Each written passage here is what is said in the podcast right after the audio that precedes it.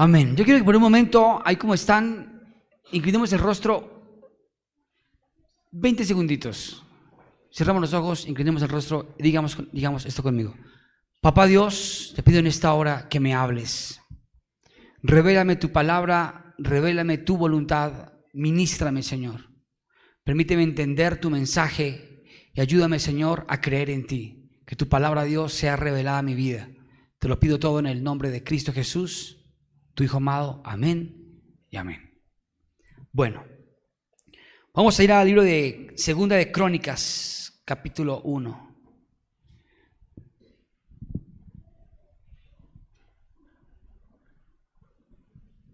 Segunda de Crónicas, capítulo 1, verso 6, dice allí.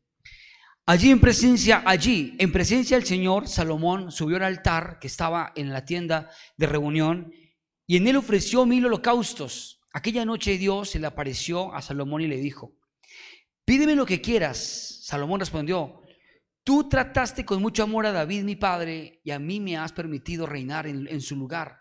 Señor y Dios, cumple ahora la promesa que le hiciste a mi padre, David pues tú me has hecho rey de un pueblo tan numeroso como el polvo de la tierra.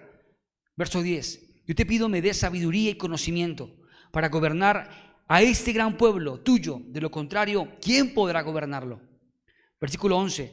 Entonces Dios le dijo a Salomón, ok, ya que has pedido sabiduría y conocimiento para gobernar a mi pueblo, sobre el cual te he hecho rey, y no has pedido ni riquezas, ni bienes, ni esplendor, ni siquiera la muerte de tus enemigos, o la vida tuya que sea alargada, te los otorgo. Pero además voy a darte riquezas, bienes y esplendor, como nunca los tuvieron los reyes que precedieron, ni los que tendrán, ni los que habrán de sucederte. Amén. Esta es la historia de, para mí es una de las historias eh, impactantes de la Biblia, la historia de Salomón, cuando Salomón decide, em, primero, algo que me gusta que Dios le dice a él, Dios le dice a él, pídeme lo que quieras, pídeme lo que quieras. Esa parte de pídeme lo que quieras, yo creo que sería una gran oportunidad para alguno de nosotros si el Señor se nos apareciera y nos dijera, pídeme lo que quieras. ¿Qué le pedirías tú a Dios? Sin tú ser eh, espiritual, ni religioso, ni cristiano, ¿tú qué le pedirías a Dios? ¿Quiénes dicen amén? Dinero. Esa gente está muerta el dinero aquí hoy. Todos han renunciado al materialismo. Si el Señor te apareciera, estuvieras tú en tu habitación y te apareciera, hijo mío, he visto tus oraciones, tu dolor. Pídeme lo que quieras y te lo daré. ¿Qué le pedirías? Señor amado, dame dinero. ¿Quiénes pedirían dinero? Seamos sinceros. ¿Quiénes pedirían poder? Dame poder, Señor, influencia. Hazme un, power. ¿Cuántos pedirían poder? ¿Cuántos pedirían sanidad? Largura de días, Señor. Ah, ¿quieres dame largura de días? Quiero llegar a los 100 intacta. Intacto. ¿Quiénes pedirían eso?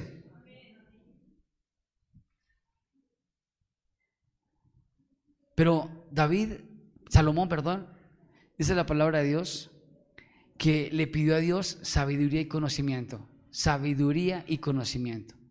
No le pidió ni riquezas, ni largura de días, ni le pidió la muerte de sus enemigos, sino que, uy, ese tema es fuerte, ¿no? Y la Biblia lo menciona. Es más, el Señor le dijo, no me pediste la muerte de tus enemigos. O sea que hay oraciones que suben al cielo como, Señor, que no lo, no lo mates, pero sí mandaré algo. Son oraciones que yo creo, con lo que percibo de Dios, le digo, ah, ok, ok, no me pediste eso. Pues te voy a dar eso. Te voy a dar sabiduría y conocimiento y te voy a dar honor, esplendor, dinero, poder para gobernar a mi pueblo. ¿Saben? Yo titulé como, yo titulé esta predicación, le puse como título Enemigos del éxito. Dígale que está al lado, Enemigos del éxito. Ahora dígaselo usted mismo, enemigos del éxito. ¿cuáles son los enemigos que nos impiden avanzar? ¿Por qué gente se queda perpetuada en el mismo lugar? ¿Por qué algunos eh, pasan los años y siguen con las mismas en las mismas? Ahora, yo quiero aclarar que tener carro o tener moto no es nada, eso es una pendejada, eso es algo que no tiene sentido. Cualquiera tiene carro, cualquiera tiene moto, cualquiera tiene una casa. Hablo de propósito, hablo de destino, a ver, todos conectados. Hablo de algo más allá, más trascendental. Tu propósito, tu destino. ¿Por qué algunos no lo logran? Simplemente porque no han sabido atacar los enemigos que le impiden avanzar. Miren, ayer fue un día especial y tuve un momento en la noche en la que algunas personas me dijeron ciertas cosas, pues buenas, ¿no? No venía a decir cosas malas. Se guardaron de decir cosas malas. Me dijeron algunas cosas buenas y entre esas buenas me di cuenta que coincidían algunas, concordaban unas con otras y me quedé pensando y dije, y después le dije a mi esposa, salimos eh, a dar una vueltica, los dos por la, por la noche, tarde, eh, y le dije a ella, le dije, eh, hay veces, hay cosas que la gente dice que yo no creo de mí. No lo pienso, no lo creo, hay cosas que dicen que no lo veo, o sea, que no lo siento, pero pues si lo dicen es por algo. Y él me dijo, yo te conozco y tú tienes esto, esto, esto, esto, esto. Y saben, hay cosas que literalmente me he dado cuenta que con el tiempo he venido matando. Y me puse a mirar para atrás, como a mirar para atrás los años, las etapas, y me he dado cuenta que sí he matado cosas, sí he matado enemigos para poder avanzar. Si tú quieres llegar al éxito, tienes que sí o sí quebrantar ciertos enemigos que te impiden lograr el éxito, que te impiden lograr la bendición. La Biblia dice que Salomón fue un hombre exitoso, que fue un hombre que tuvo esplendor, gloria, poder, riquezas, pero fue un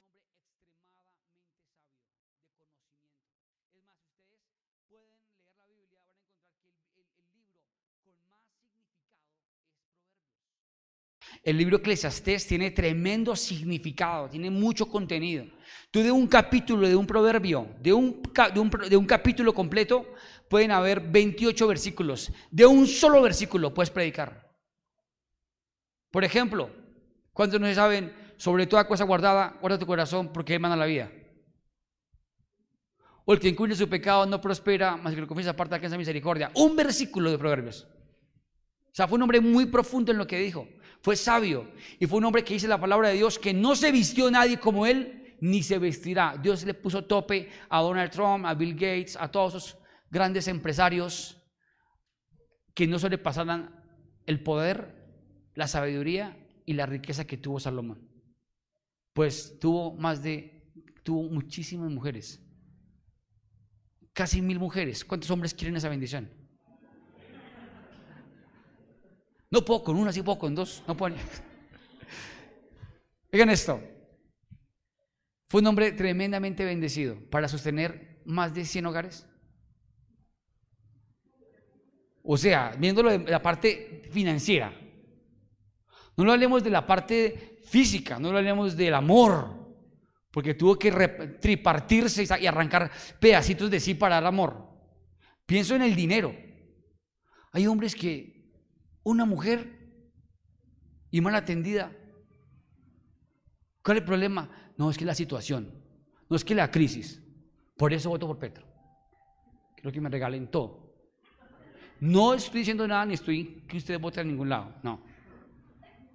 Pero yo la verdad, oigan esto, yo la verdad sé que para llegar al éxito hay que pagar un precio el berraco. Lo sé. Sé que para ser un orador te toca quebrantar temores, miedos. Porque la universidad te enseña a ti muchas cosas, pero no te enseña a ser persona. No te enseña a ser empresario. Te enseña a ser muy buen empleado. Te enseña a ser una persona muy buena en, la profesión que estás estudiando. Pero que alguien sea persona, yo conozco a esta gente levantada que consigue un carro, una moto, algo, una casa y se crecieron. ¿Qué estupidez es esa? ¿Qué tontada? Y son unos levantados. Pero una persona que forma su mente y su corazón con, en realidad y entrena su alma y su espíritu con sabiduría y con conocimiento. Es una persona que crece y como crece es humilde. Y como crece, crece en los principios y los valores. ¿O no? Miren, el mundo afuera está enfermo. de un poco de gente que no ha sino quejarse, quejarse, quejarse. A mí me fastidia la política atacando a otro. ¿Qué estupidez es esa? Eso no es política, eso es un resentimiento. Y no quiero hablar de política. Pues se me está saliendo, Señor, perdóname.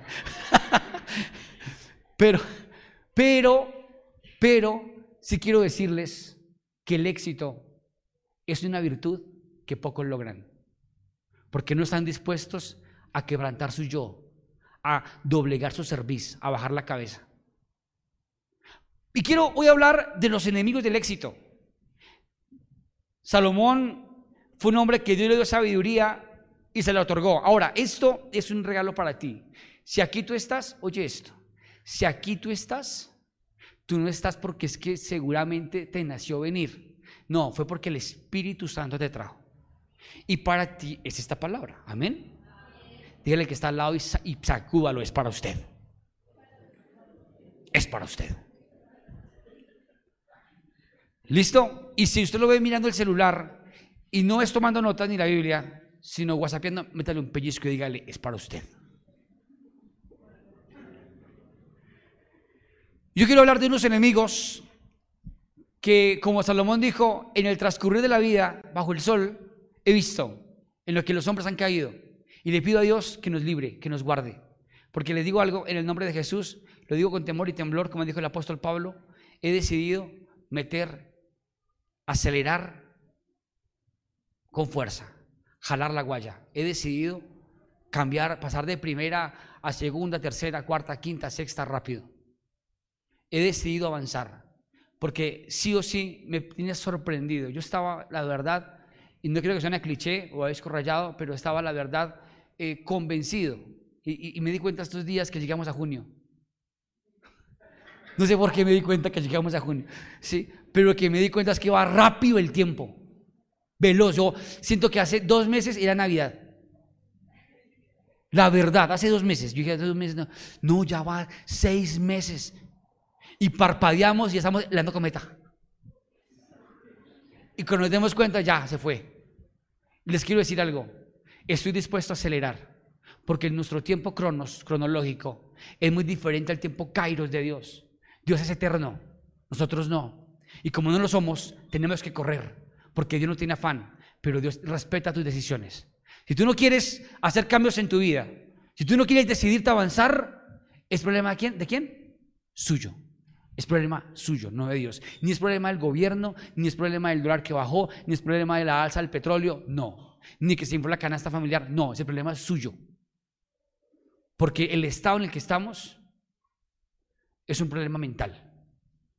Y si tú no te decides a romper esquemas, a quebrantar esos enemigos del éxito, estás frito. Perdóname lo que voy a decir, te fregaste. Tú tienes que literalmente romper esquemas y quebrantar cada día enemigos. Le decía a mi hijo que días, me llamó a que habláramos y estuvimos en una conversación de papá e hijo con Mateo y hablaba con él y le decía, hijo, afuera, afuera hay una jungla de concreto y afuera hay animales salvajes llamados seres humanos que no te perdonan una.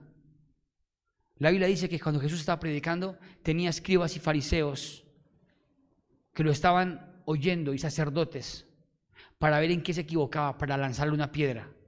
Jesús seguramente no se equivocó, pero sí la gente le cobraron muchos errores para ellos y muchas veces Jesús tuvo que salir corriendo porque buscaban apedrearlo. Una cosa es estar aquí y teniendo la aprobación, otra cosa tener que quebrantar ciertos enemigos. Y quiero empezar con ciertos enemigos que la Biblia me habla y me enseña. El primero, los que toman nota y quieren de verdad quebrantar enemigos importantes para poder avanzar. El primer enemigo es creer que tengo suficiente tiempo. Hago referencia a lo mismo. A veces creemos que tenemos el suficiente tiempo para alcanzar. Cuando yo tenía 20 años, yo creía que, que a los 25 ya era rico. Cuando tenía 15, yo decía, yo no voy a ser como mi mamá y mi papá. A los 20 yo soy próspero. Hay gente que lo logra. ¿Cuántos se dijeron a los 15 años que a los 20 mejor estaban volando?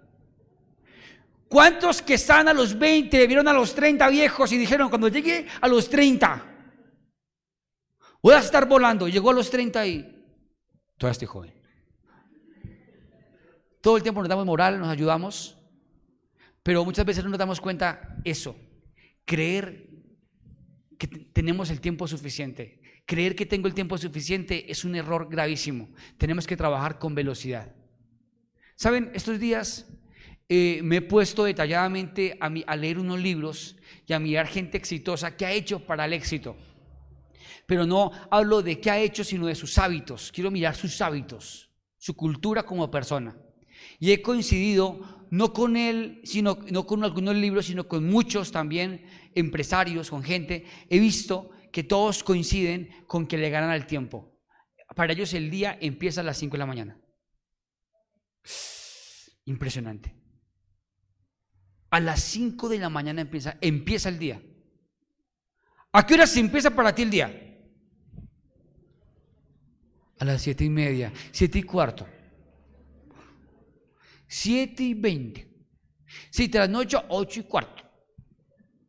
8 y media. Pero si tú arrancas a las 5 de la mañana y le ganas al tiempo, oye esto, y de 5 a 6 haces tu devocional, hablas con Dios, te conectas con Dios, recibes la sabia divina y a las 6 en punto haces ejercicio. Ay, pero es que no, ir al gym me cuesta. Camine, trote, Vea un andén, subas al andén y bájese. Así se ve como un idiota ahí, pero hágalo. Y se va a dar cuenta que va a haber un efecto especial. De 6 a 7. De 7 a 8 se baña, se arregla y desayuna. Las 8 en punto y ya es productivo. ¿Y qué hizo? Oró, hizo ejercicio, se desayunó y ya está listo. 8 en punto está en la zona de trabajo. ¿Cómo dicen amén?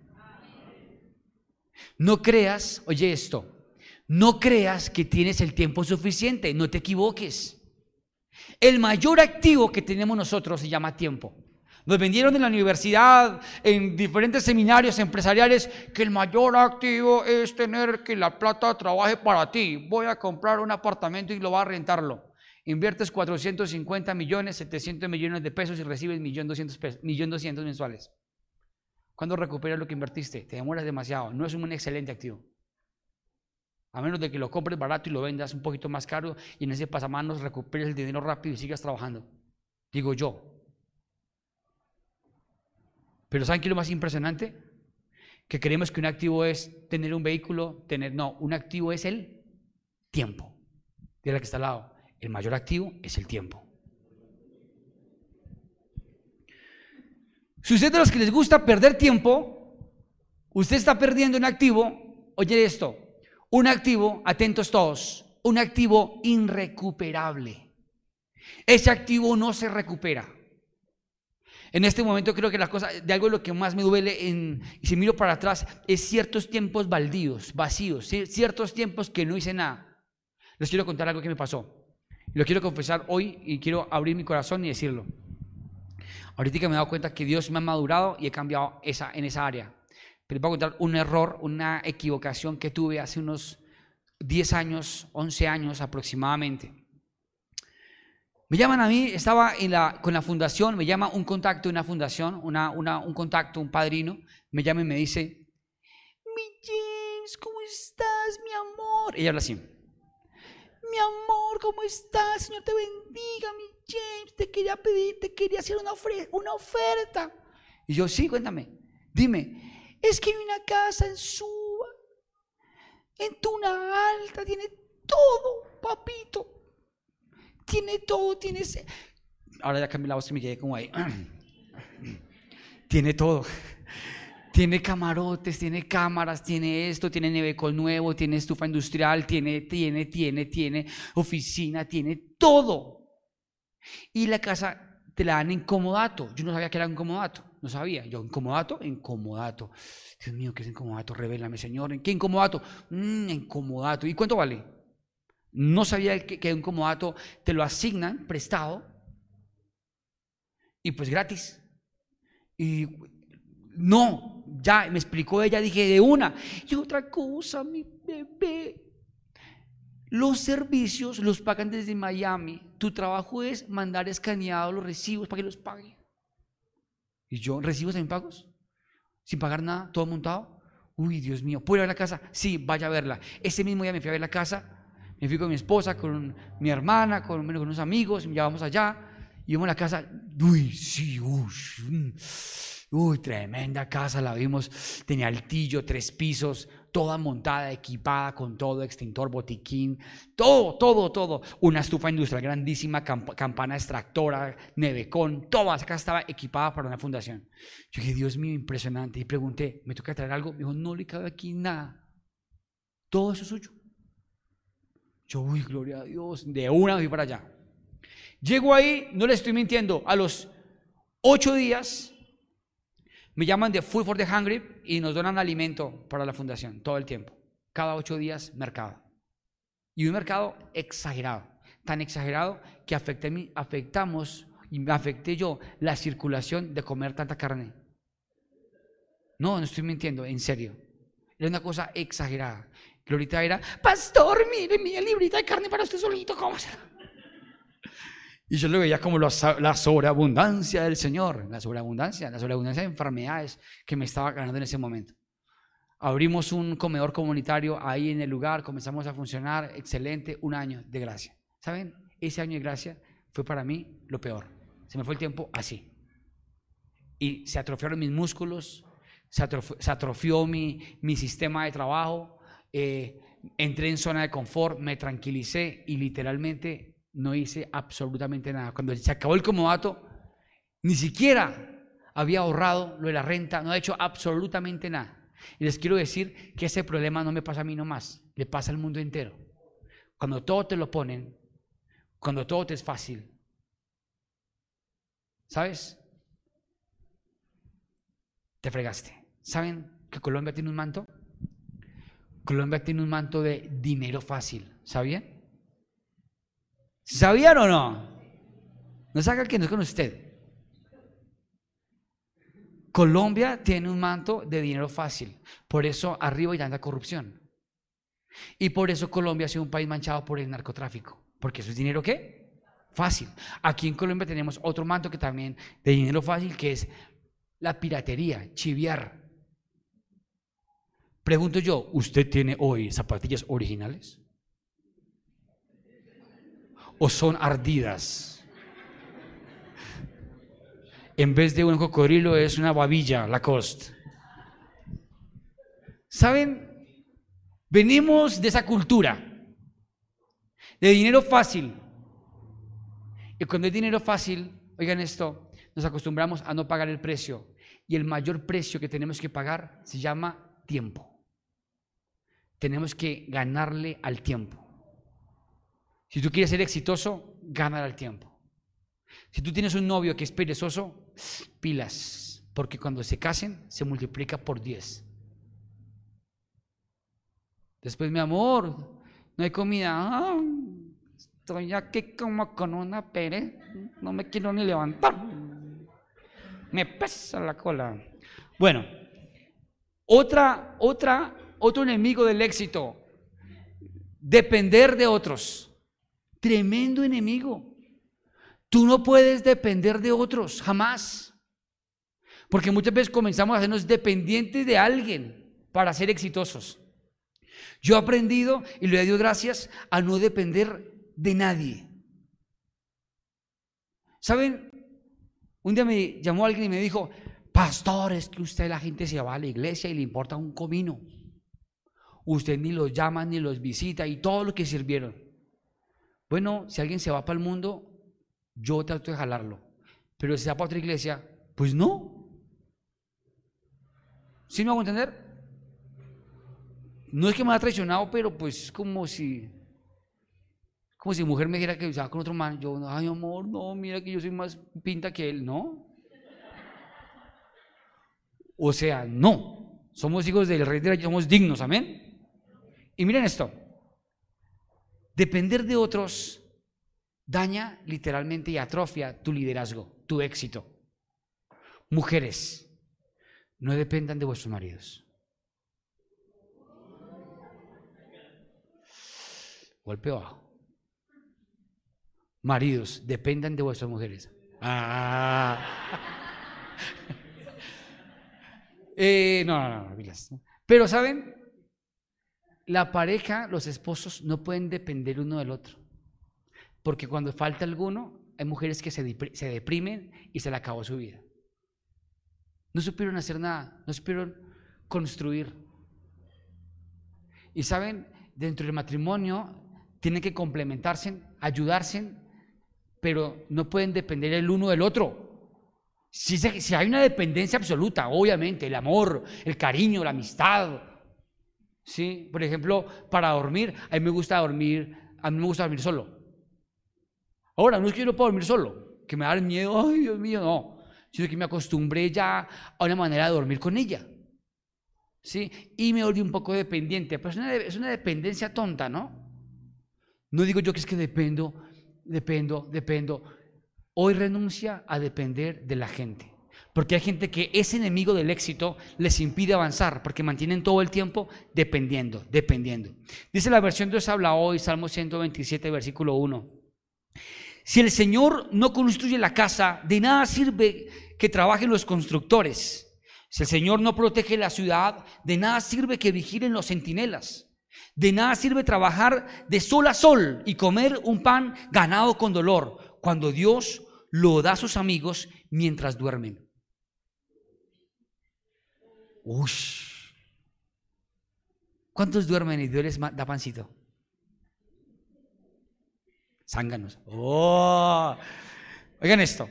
Dice acá, de nada sirve trabajar de sol a sol y comer un pan ganado con dolor, cuando Dios lo da a sus amigos mientras duerme. ¿Cuántos quieren ser amigos de Dios?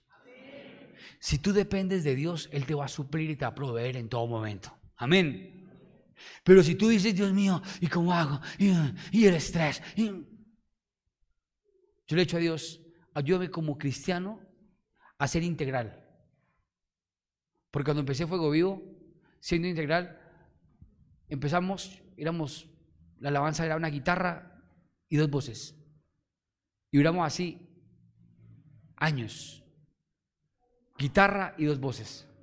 Y por eso un día cogí la batería. ¿Qué días estuvimos con Andresito ensayando, verdad?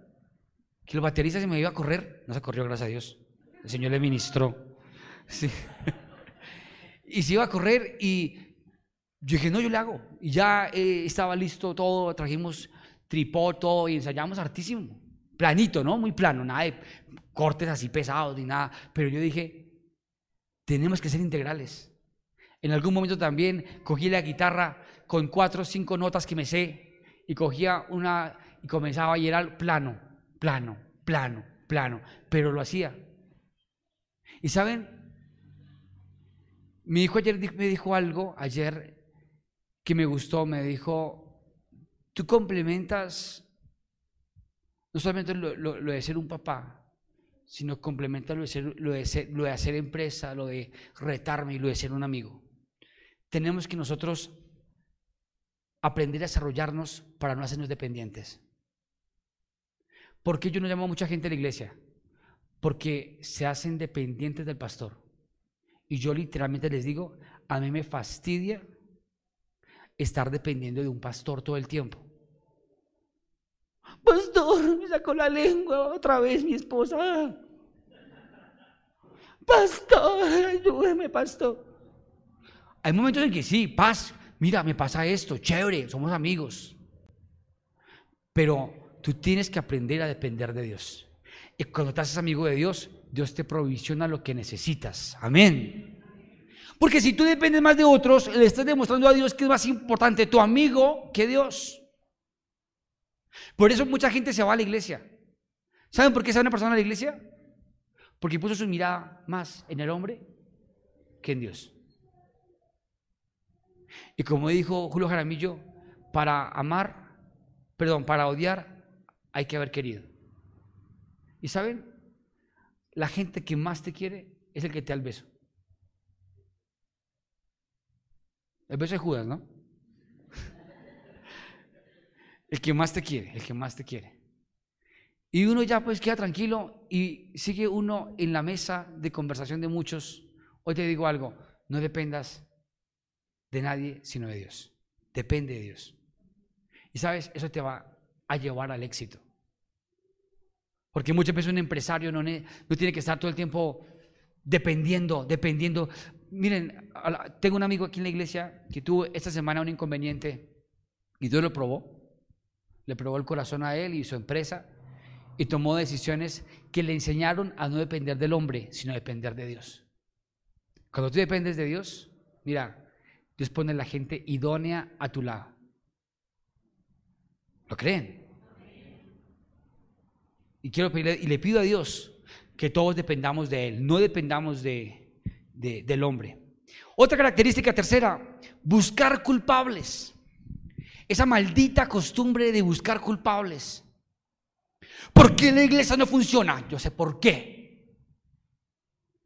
Porque es que el pastor, porque es que aquí eso lleva años así, porque no ha cambiado esto, porque se ha cambiado esto.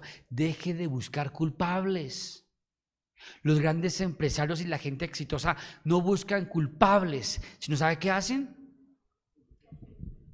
Buscan soluciones y son constructores de ella. Proponen, ofertan ante una demanda de roles de una iglesia o de, un país. ¿Me hago entender? Si Colombia está pasando por una crisis, ¿qué voy a hacer yo? No, ¿qué va a hacer él? Es que es maldito. ¿Por qué? Sucio. Car. Oye esto, deja de buscar culpables. Hay personas que les pasó algo en la niñez, traumático, sí, doloroso, dolió, sí, afectó el corazón, sí, vulneró tu dignidad, sí, te pasó algo, sí, sí, ya pasó, pero deja de buscar culpables y supérese, porque hay gente que se queda con su futuro empeñado en el pasado y ¿saben qué pasa? Por heridas, buscando culpables, no prosperan. Y tenemos que, tenemos que no, andar, todo el tiempo echándole la culpa al uno, echándole la culpa al otro. No. Por ejemplo, ¿qué les ha pasado a ustedes que van caminando distraídos, englobados? Y se le mandó usted casi con medio cuerpo, con la velocidad de su peso, a alguien y lo chocó. ¿Sí? ¡Pa! Y uno siente como el uy. ¿Les ha pasado o no? Creo que todos en, algunas de la vida nos hemos chocado con alguien. ¡Pa! Y siempre alguien se voltea con ira. La mayoría. Usted puede echar la culpa a él. Y él puede tener la culpa porque él también iba distraído. Si yo voy concentrado, uy, quieto, ¿sí o no? ¿Verdad? Él también iba distraído. Pero ¿qué hace uno? ¿Qué hace el que es tranquilo? Oye, oye, oye, qué pena. Ayer, justo ayer me pasó. Estaba así como englobado y di reversa. Y no tengo el. Y, atención, atención. Di reversa. Y cuando di reversa hay una chica y pum, la empujé y yo la miré y me miró re mal. Y yo no sé si hice bien, pero me fui y la cogí. Le, puse la mano en el hombro y no en un brazo. Oye, qué pena, discúlpame. Mm, qué pena, perdón. Vale, vale, le calmó la, le, calmó la. ¿sí? Deja de andar buscando culpables. ¿Saben qué es bueno? ¿Saben qué es bueno si tú vas al coffee y si de pronto te salió frío la empanada o lo que pediste? No busques culpables. Deja de echar, estar echando dedo. Hay un evento que salió mal. No busque culpables. Busque soluciones y casi que échese la culpa. Eso es bueno. Jesús dijo, Señor, perdónalos, ellos no saben lo que hacen. El pecado de ellos sobre mí. Cuando tú asumes culpas y errores, mires una nota, hasta el matrimonio. Amor, amor, perdóname, perdóname. No fuiste tú. No, fui yo. No haga el boque, fui yo. No, no, no, no fuiste tú, fui yo.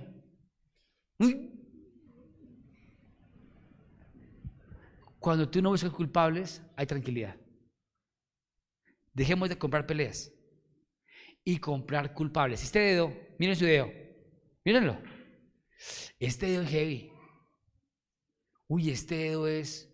Que vino alguien y empezó a hablarme como así como golpeadito. Pastor, es que. Y yo, ya estaba incómodo con la mano. Yo estaba así, yo. Y no se controlaba. Sé qué, porque es que, no sé qué, así. Y yo, y era así, ¿sabes qué? Ya me provocas así. morderle el dedo. Pero ¿saben? Qué incómodo. Qué lindo es cuando no juzgamos. Mi pastor salió como regulín y soy el culto, ¿no? Culpa de todos. ¿Sí? ¿Por qué? Porque la gente no se compromete. Todos no nos comprometemos. Nos falta compromiso. Falta que se una pintadita al piso. La gente no se compromete. Si dijéramos, subliminal, si dijéramos venir a ayudar a la iglesia, no vienen, pero somos todos. Pero, ¿qué dicen los que les gusta buscar culpables? ¿A dónde está el equipo de líderes? A ver, a ver, ¿qué equipo tiene usted? Y uno comienza a cargarse. No busquemos qué? Culpables. Otra característica. Mire, ah, acá dice en Génesis 3:12. El hombre contestó, la mujer que me diste por compañera me dio ese fruto y yo lo comí. Dejemos de echar la culpa a la mujer. Pues bíblico, ¿no? Amén. Dejemos de echarle la culpa a ella. Otra, otro enemigo, vivir en glorias y fracasos pasados. Uy, eso es heavy. Todo el tiempo mirando para atrás. ¿Qué dice Eclesiastés capítulo 7? Oigan esto, Eclesiastés 7 versículo 10, versión Dios habla hoy. Nunca te preguntes por qué todo tiempo pasado fue mejor, pues esa no es una pregunta inteligente. A ver, todos ayúdenme. Esa no es una pregunta inteligente. Nunca te preguntes por qué todo el tiempo pasado fue mejor. Ahora, en la Biblia, ¿a quién encontramos con esa característica? El pueblo de Israel sale de Egipto y todo el tiempo, ay, así teníamos ISBEN, teníamos EPS, ARL, allá nos daban subsidio, allá eran socialistas. Oigan esto. Oigan esto. Dejemos de mirar para atrás. Dejemos de mirar para atrás. Los fracasos pasados de nada sirven ni las glorias pasadas. A mí, me da tristeza llegar a una edad ya adulta, bien adulta. Recuerdo cuando en el 2020 vino la pandemia. Recuerdo que en esa época, no, yo no quisiera recordar como, ay, cuando yo tuve, y gente que habla así, yo fui de plata, yo tuve mucho dinero, yo fui rico. Hoy te digo algo en el nombre de Jesús. No vamos a vivir de fracasos pasados ni de glorias pasadas. No sirven. No sirven de nada. Si usted tiene, si usted, tiene ahorita una novia, una esposa fea, y aclaro algo ahí. Esperen, esperen, esperen. Aclaro algo ahí. Que hay un dicho que dice que no hay mujer fea sino mal arreglada. ¿Cierto? Eso es mentira. No, mujeres feas sí hay. Como también hay hombres feos. No, eso es verdad. No, no, no nos pongamos a adornar cosas que no son.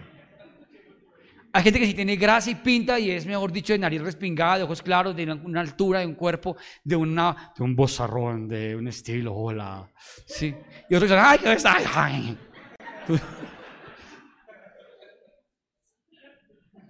Si usted tuvo una novia en el pasado, linda, y ahorita está bailando con la más fea, dile a Dios gracias.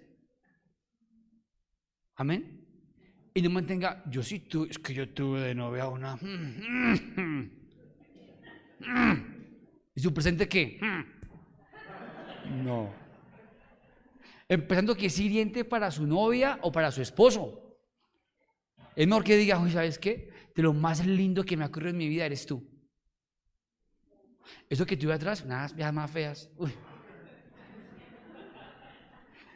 Es mejor eso, ¿verdad? Pero literalmente es importante que lo tengamos presente atentos para nuestra vida. No mirar, no mirar atrás. La Biblia dice que el que poniendo su mano en el arado, si mira para atrás, no es apto para el reino de los cielos. La Biblia dice eso, que el que mira para atrás, si pone su mano en el arado, no es apto, no es apto. Y yo te quiero decir algo. Si tú deseas ser exitoso, no puedes mirar para atrás. No puedes mirar para atrás. Yo no puedo estar todo el tiempo mirando con lupa el pasado fuego vivo. A veces veo fotos en Facebook del pasado y se me mueve el corazón. Míralo, ahí estaba. Ay, está más chiquito. Ay, está más niño. Pero ¿saben de qué me he dado cuenta? Que eso no sirve de nada. Lo que sirve es el libro de hechos que vamos a construir ahora. Amén. Eso es lo que sirve. Yo no puedo andar pensando en el pasado cómo eran los encuentros en el 2018. ¿Cuántos fuimos a ese encuentro que se llamaba Renacidos? Renacidos, ¿sí? y eso era que duramos como dos años con Renacidos. Pero no porque hubiéramos quedado el siguiente año con Renacidos, sino porque se nos pegó el Renacidos tanto un año que llegamos al otro año y se, llamaba el otro encuentro ADN y seguíamos, eh, ¿cuándo están los encuentros? El encuentro Renacidos ADN. Estábamos ahora pegados. Pero saben, hay cosas bonitas y creo, oye esto y es fuerte, creo que cada momento, cada persona te deja algo importante para el futuro. Pero el pasado hay que voltarlo, soltarlo, no más ni la gente, ni nada. Otro enemigo fuerte, Mateo capítulo 25, verso 25. Por lo cual tuve miedo y fui escondí tu talento en la tierra. Aquí tiene lo que es tuyo, Señor. Miedo a los cambios. Otro enemigo, miedo a los cambios. Una persona literalmente que quiera ser exitosa no le tiene que tener miedo a los cambios. ¿Me están copiando? No le puede tener miedo a los cambios, cero miedo a los cambios. Cuando yo estoy en una zona de confort, entro en una zona de conformismo, de mediocridad. Y el conformismo es no querer cambiar. Por ejemplo, esto que hablábamos de tiempo, atrévete, cambia tu tiempo. Cinco de la mañana levántate. Cinco en punto, actívate. Cambia eso. Cambia el chorizo por un apio.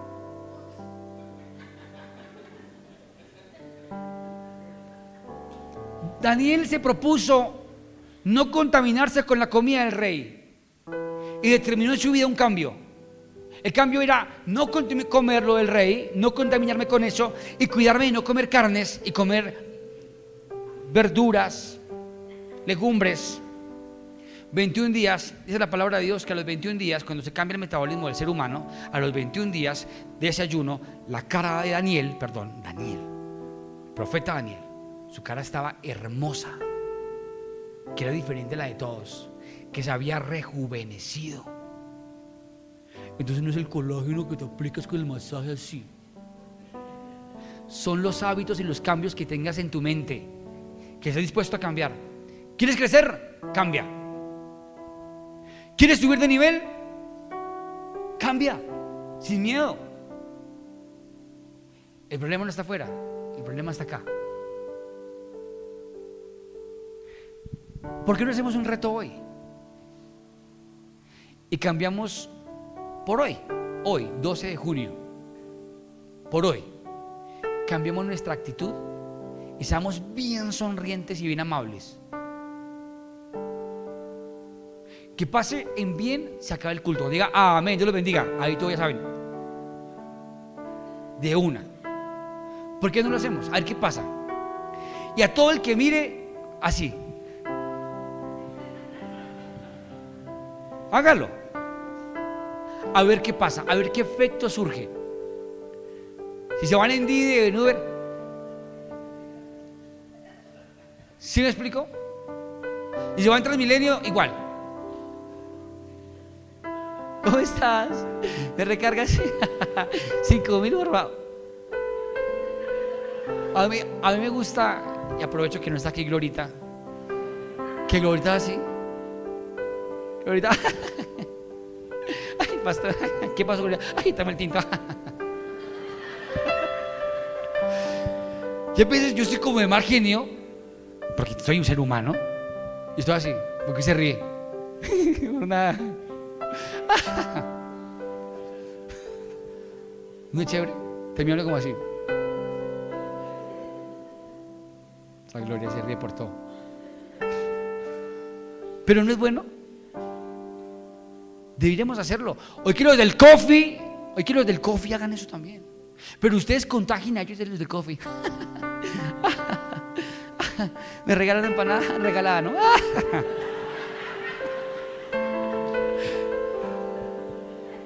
Ahí sí no se le va a reír. Pero saben, tenemos que cambiar nuestra actitud. Si queremos ser exitosos, no podemos seguir siendo los mismos. Tú no puedes llegar y decir, yo soy así, ¿y qué? De malas. Soy santanderiano.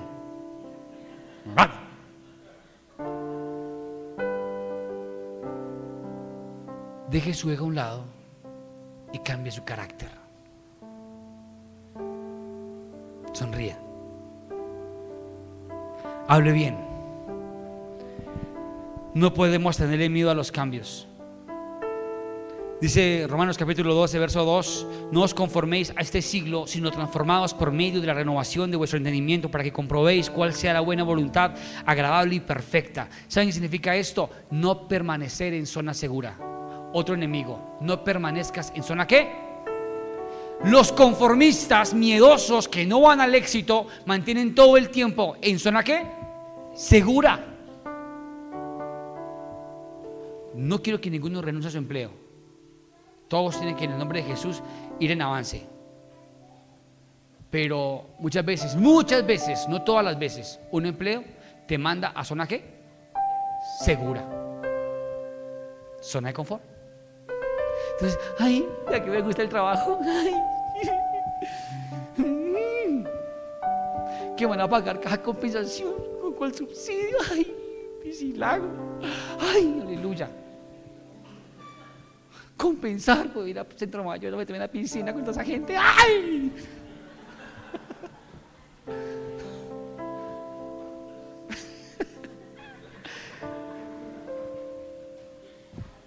Se mueve en la zona segura y crea su propia marca,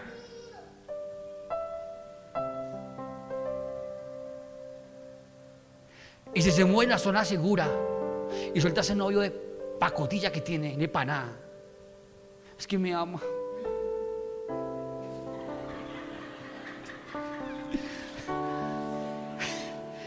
Es que me ama. ¿Pero qué te ofrece?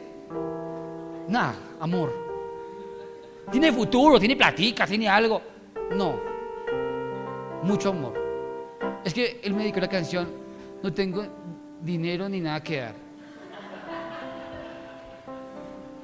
Él me la dedicó. Y yo la verdad, el amor para mí, mira, oye,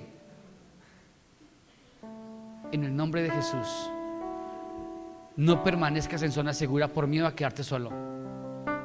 Porque hay mucha gente que se queda en una relación por miedo a la soledad. Pero como es el dicho, es mejor solo que mal acompañado. Muévase de la zona segura. ¿Cuál es la zona segura en la iglesia?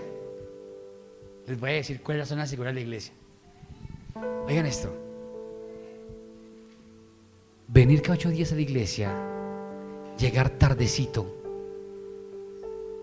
sentar su rabito en la silla, muy tranquilito, no servir con nada y no conocer mucha gente ni interactuar.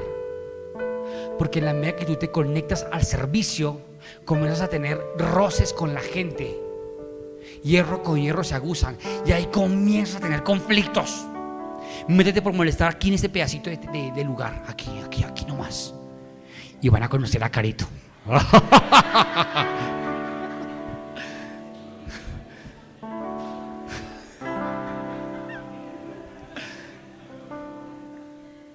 ¿Es verdad? Métase al servicio de staff. ¿Y qué va a pasar? Le va a tocar llegar temprano y de pronto le dicen, eh, guantes, eh, trapero, todo el tema, saque los papeles del baño. ¿Ah? ¿Ah? ¿Ah? ¿Ah? ¿Ah? ¿Y saben qué lo chévere? Que los papeles del baño son de 70, 80, 100 personas. Gloria a Dios. Son bendecidos por el Señor. Tienen el peso, el poder de la gloria de Dios. ¿Por qué no salimos de la zona de confort? Quiero hacer parte de alabanza. Salga de zona de confort, pague el precio. ¿Y cómo paga el precio? Permanezca fiel. Hay gente que me dice, pastor, yo quiero, pero es intermitente. Viene un domingo sí, un domingo no. Viene, no viene, no sirvo, estoy ahí. No, no, no, no, no. Sea constante. Pague el precio. Salga de la zona de confort. Y por último, por último, Josué, capítulo 2, versículo 1, dice esto. Josué, hijo de Nun, desde Sitín, eh, dos espías secretamente envió, diciéndoles, andad, reconoced la tierra y a Jericó. Y ellos fueron y entraron en casa de una ramera que se llamaba Raab y posaron allí. ¿Qué dice un religioso? Pastor, usted me envió allá y estamos quedándonos en la casa de una prostituta. ¿Perdón? ¿A dónde están? Con una ramera. Se llama Raab. Ellos no se contaminaron. Ellos vieron algo que es importante para llegar al éxito. Una conexión divina. Porque después ella amparó a todo el pueblo, los blindó de la guerra. Y se convirtió en una pieza importante para salvar el propósito de Dios. ¿Saben qué es esto? Aprender a establecer, aprender a establecer buenas conexiones. Un enemigo del éxito es tener malas conexiones. No pierdas tiempo, no tomes café, no tengas relación con personas que no creen en tus sueños, que no te apoyan. Si tienes un novio tóxico, si su relación es tóxica, sigue perdiendo el tiempo ahí. La Biblia dice que la bendición de Dios es la que añade bendición, alegría, gozo, no la que añade tristeza ni lágrimas. ¿Saben? Establece buenas conexiones. He entendido que para llegar al éxito, como dijo Rockefeller, me propuse oír el dialecto y contagiarme de la gente que tiene. Pégate de gente sabia, pégate de gente que te enseñe, que te nutra, que te anime. Por eso venimos a la iglesia a congregarnos. ¿A qué? Congregarnos de gente espiritual, de gente que tiene fe, de gente que cree. Por eso ahorita el mensaje de parte de Dios es cambie su rostro, cambie su manera de pensar. No mire para atrás. Es que la iglesia no volvió a ser la misma de hace 10 años. Te quedaste congelado en el tiempo. Sal de la nevera hemos avanzado, hemos evolucionado, han cambiado las cosas, han cambiado caras. Yo he visto rostros de todas que mirado una foto aquí parado yo predicando y hay un poco de gente diferente. ¿Y saben de qué me doy cuenta? De que a Jesús le pasó, de que le pasa a los, a los más grandes empresarios, de que a muchos pastores les ha pasado. Y lo que sé es que los que ahorita son y están aquí son los mejores que ha tenido Fuego Vivo. Amén. Un aplauso a Jesús.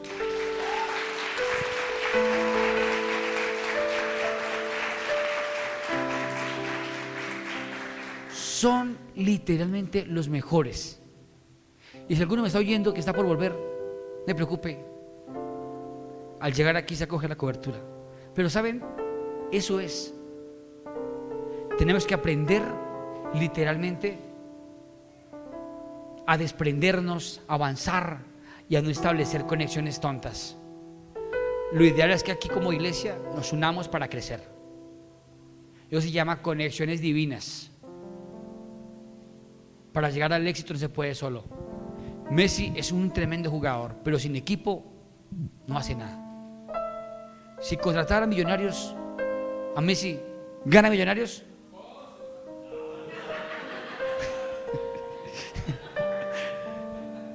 ¿A dónde están los de millonarios? Excelente, excelente. ¿A dónde están los perdedores? De... Ah.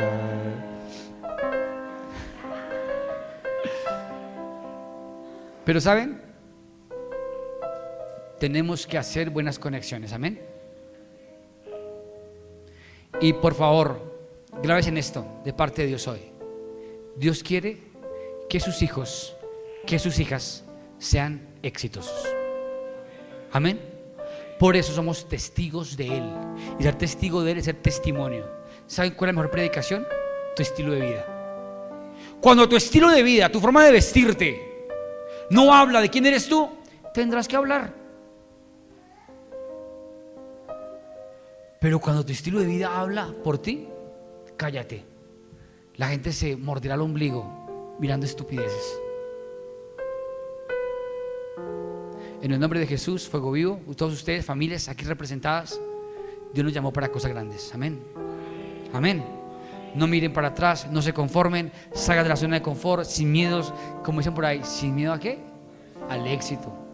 Ya parece un versículo de la Biblia, ¿no? Pero sin miedo de verdad, a crecer con todo, a meterle duro, porque Dios tiene algo especial para nosotros. Vámonos en pie.